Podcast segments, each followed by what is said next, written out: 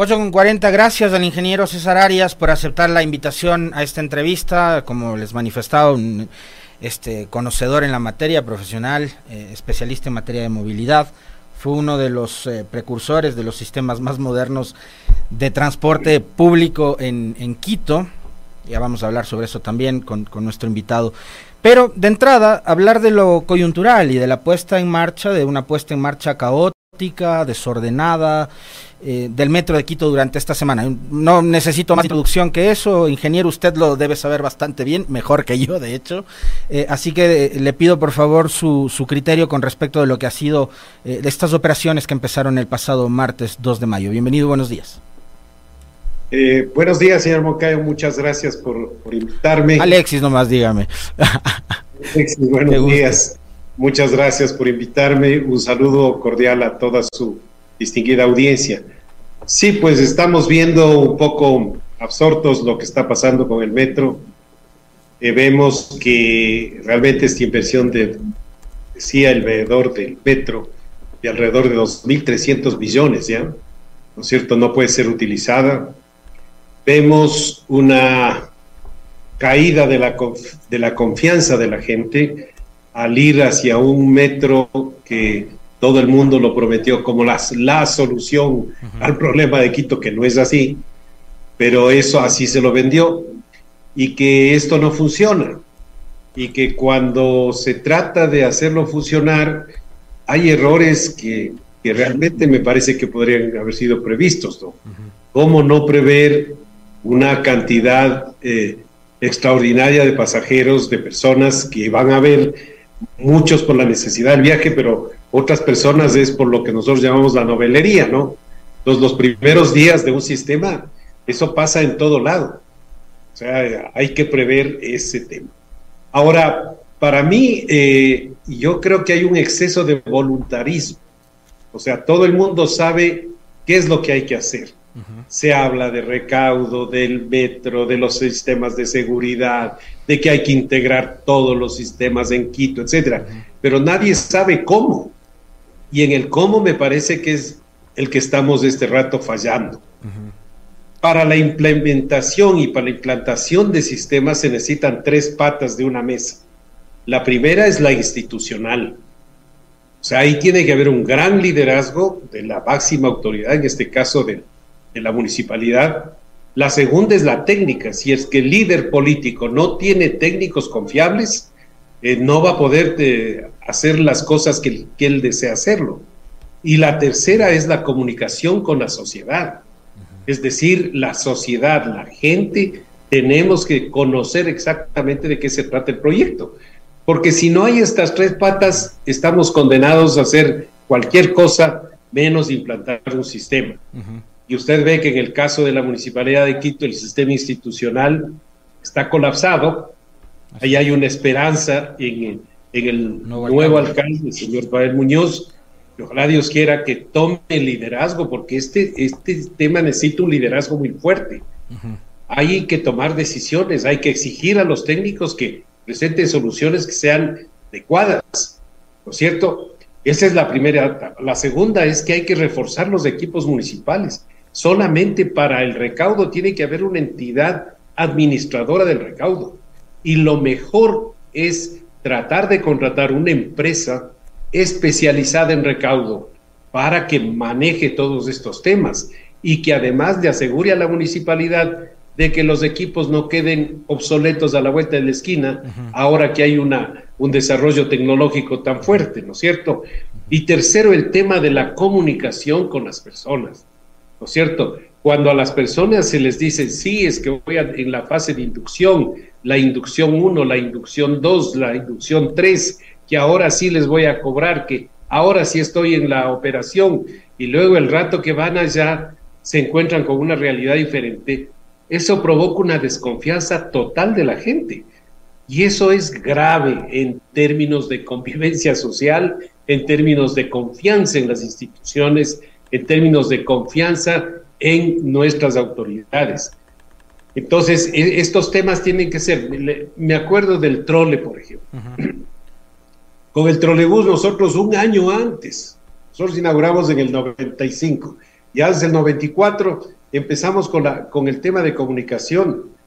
Entonces ahí se definió un grupo objetivo, por ejemplo, a quienes debemos comunicar. Eh, ahí estaba, eh, recuerdo, Pipo Lazo, este, el distinguido comunicador que diseñó toda una estrategia de comunicación desde el color que íbamos a utilizar en los troles. El color de los troles son colores sacados de la vestimenta indígena. Si usted ve los, los fucsias, los verdes, etcétera, son los colores de la, vestimenta de nuestros indígenas. El sistema de comunicación mediante señales. Se reforzó el tema de colores porque muchas de las personas que aprendieron a leer no están acostumbradas a leer y más bien tienen que guiarse por los colores. Entonces, la introducción de los colores para decir, por ejemplo, el alimentador a la ecuatoriana es el color rojo, ¿cierto? Eso a la gente le, le fluía mejor, entendía más claramente. Teníamos un gran equipo en las estaciones de comunicación, de atención al cliente, ¿no es cierto?, que le permitía dar todas las instrucciones. Pero, pero fíjese, ingeniero, algo que me llama la atención, y yo estaba justo por mencionarle la experiencia del trolebús, porque yo me acuerdo en esa época, todavía en, etapa de, estudiante de colegio y demás, eh, nos resultaba también muy familiar la utilización de un sistema de transporte con, con ese tipo de trabajos de socialización. Eh, acá tuvieron 10 años. Usted dice, un año nos tomó comunicar. Acá han tenido 10 años para decirnos cómo va a funcionar, cómo operar. Eh, y además que los temas que usted nos sugiere, eh, digamos el de las tres patas, que, es, bastante lógico además lo que nos dice el ingeniero Arias, ha sido digamos, víctima también de esta suerte de inestabilidad política que ha vivido la ciudad en los últimos dos, tres años de administración. Entonces, ¿cómo digamos, el primer paso seguramente para el próximo alcalde será tratar de poner orden a todo esto. Ahora entiendo que hay una empresa privada que está eh, encargada de la recaudación. Y una cosa que a mí me llama la atención, ingeniero, usted dígame, pero un sistema tan moderno de transporte como el metro, a donde tengamos que llegar los pasajeros con sueltitos para poder subirnos en pleno siglo XXI, me parece que es un absurdo.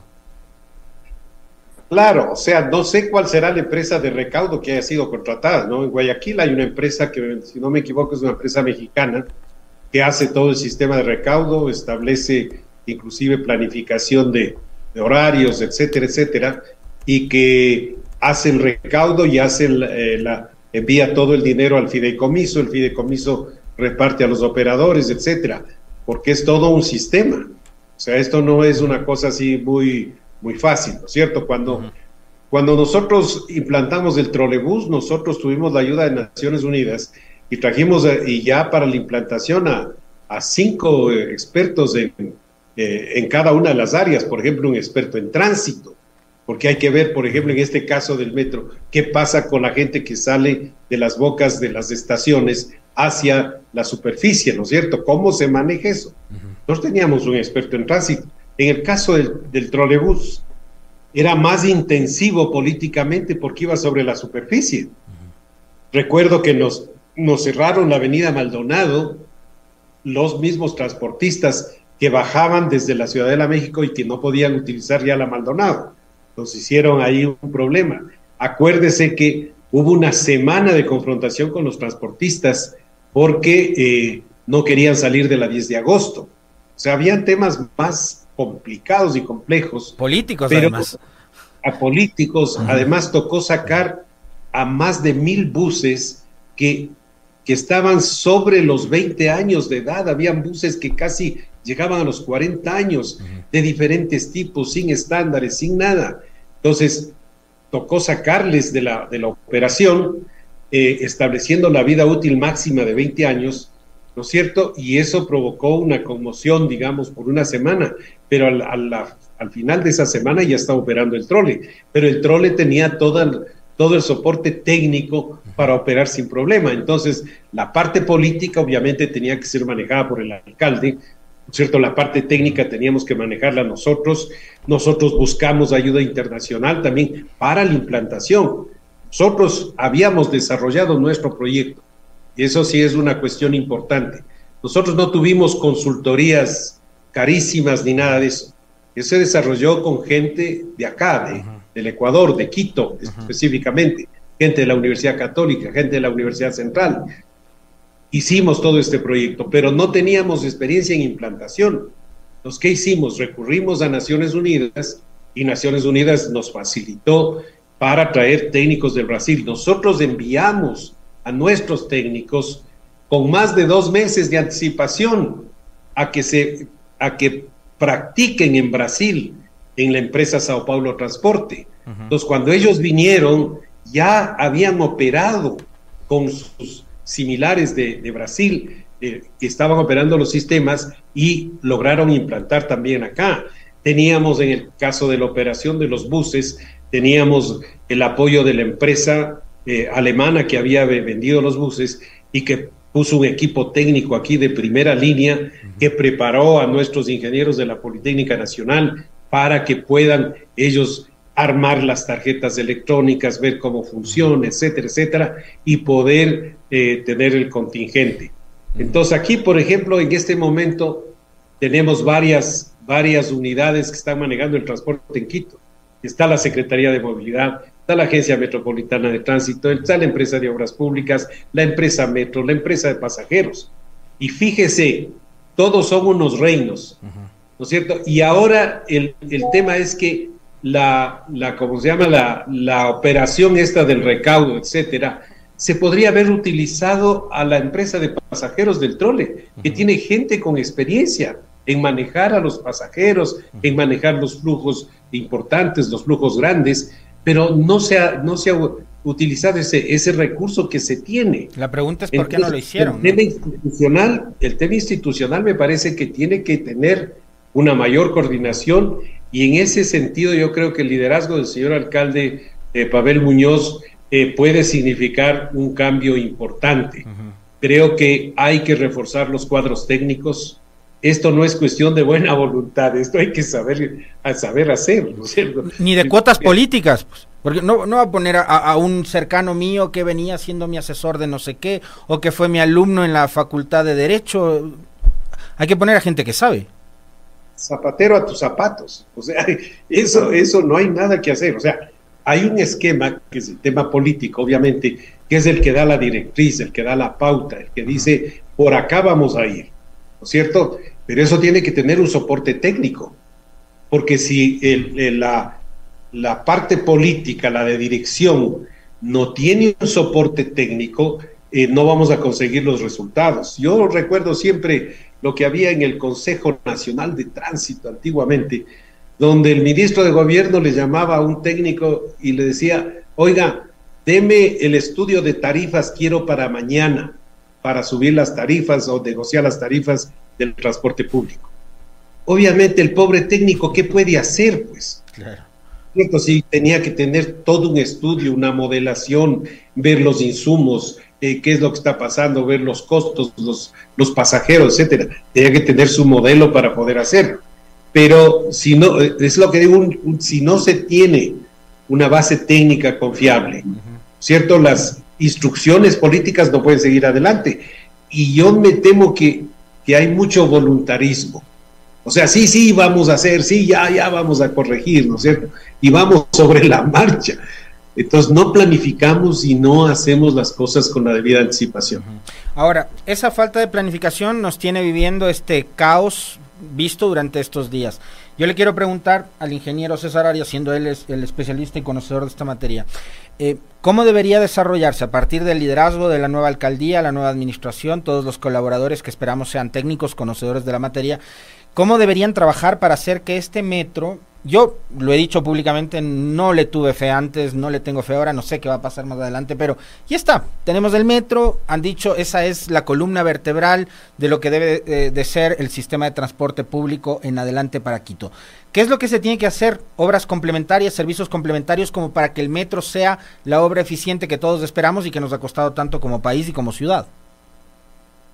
Me temo que hay de lo que escucho, ¿no? Porque yo no tengo muy o sea, no, he estado muy cerca de todo este tema, pero de lo que escucho del veedor y de las personas que han estado más cerca al metro, de que hay todavía muchísimas cosas que poner en orden. O sea, parece que no están recibidas ni las estaciones, algunas de las estaciones. O sea, le escucho al señor Sancho que dice que los sistemas de comunicación no funcionan. O sea, una cantidad de cosas. Ya está contratado el operador, pero el operador está diciendo entréguenme las cosas para yo poder operar, ¿no? Entonces, no sé en qué mismo está el sistema de recaudo, ¿cierto? No, es, no sé cómo están los sistemas de control. Entonces, la, primera cosa que me parece que hay que hacer es una, una evaluación eh, de todo. Y para eso, yo sí diría que debemos eh, ver asistencia técnica internacional. Yo iría a Naciones Unidas, que es una entidad eh, muy confiable.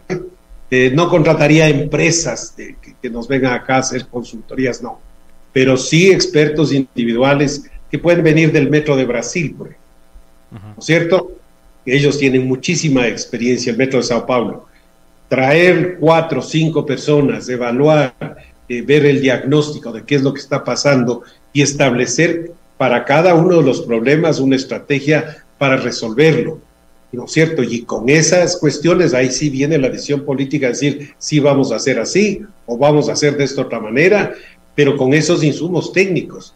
Entonces yo creo que aquí es, eh, eh, y va de nuevo, me parece a mí, porque, porque seguir con los temas ahí es como que si nos vamos hundiendo en el pantano eh, cada vez más. Entonces hay que hacer una evaluación seria de en dónde mismo estamos, veamos qué dicen los veedores, a ver si eso es cierto o no es cierto, veamos qué dice la administración actual, ¿no es cierto? Fíjese la inestabilidad política que hemos tenido, creo que seis gerentes en los últimos años, o sea, así no se puede llevar. Entonces aquí tiene que haber un liderazgo fuerte, un liderazgo claro, una, una estrategia de fortalecer los equipos técnicos, una estrategia de comunicación para decirle a la gente la verdad, miren, esto es lo que ha pasado, y, va, y vamos a inaugurar en abril del 2024, sí, no nos queda más, pero que el abril del 2024 tengamos el asunto operando de una forma adecuada.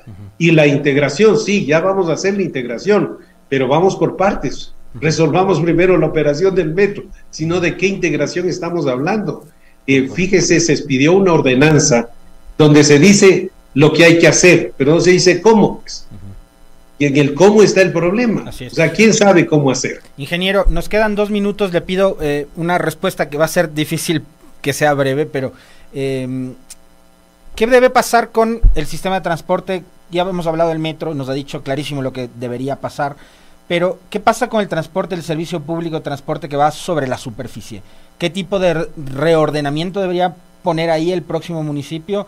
¿Y qué debería pasar también con el tema del pico y placa? A ver, eh, en el tema del, transporte público de superficie es el más importante, porque ese es el que va, el que lleva más, del 90% de los viajes. El 10% será llevado por el metro. Entonces el 90%, después de habernos gastado 2.300 millones de dólares, ha quedado intocado. Y tenemos problemas con el trole, tenemos que comprar troles. Tenemos que hacer la extensión Labrador Carapungo que nos va a costar unos 100 millones, pero es diferente de los 600 millones que, que podría eh, costar la extensión del metro. Y con un corredor como el Labrador Carapungo, o como el corredor que ya tenemos, que hay que fortalecerlo, el corredor central norte, nosotros podemos poner buses expresos que salgan desde Calderón y lleguen directamente al Labrador, lo mismo que salgan de la Ofelia y lleguen directamente al Labrador. Podemos poner buses normales, articulados, bien articulados y tenemos más capacidad de transporte que si extendemos el metro, por ejemplo. Entonces, ese transporte de superficie, los corredores, van a tener que ser renovados. Recordemos que ya están como más de 20 años. Entonces, van a tener que ser renovados las flotas. Hay que incrementar la capacidad de sus corredores, ¿cierto? Y estructurar la red. Luego, los señores transportistas, ahí tenemos un problema de tarifas que no está resuelto. Siempre venimos es que deben cumplir con los niveles de servicio y no sé qué. Y los otros dicen, no me da la plata. Tenemos compromisos de la, de la Municipalidad de Quito y del Gobierno Nacional para electrificar el transporte. El, el, transporte electrificado no va a costar menos de 50 centavos la tarifa. Entonces hay que resolver esos temas. Entonces hay que resolver la estructura de las empresas. Y finalmente el pico y placa. El pico y placa es una medida de gestión eh, y eso responde a parámetros técnicos y, a una definición de política. El pico y placa implica que hay, se pone una restricción a la utilización del vehículo particular. Puede migrarse al hoy no circula si es que estamos viendo que en las horas fuera de pico hay muchísima congestión. Pero si no es ese el caso, hay que mantener el pico y placa porque eso le permite a la gente, especialmente camiones repartidores, etcétera, todo lo que es trabajo, el no comprar un segundo carro porque ellos pueden operar en estas horas que, que no está restringido. Es un tema absolutamente técnico. Le quiero agradecer infinitamente y comprometerle de una vez al ingeniero César Arias para una próxima oportunidad seguir abordando estos temas. Muy, muy gentil, ingeniero, gracias. Mucho gusto, sus órdenes. Placer. 9 con un minuto, ahí está lo que debería pasar a partir del 14 de mayo con el tema de no solo el metro, sino el transporte público en todo Quito. Un fuerte abrazo, me despido, nos vemos nuevamente el lunes con ustedes. Ya viene Sofía y Denis con las buenas. Chau.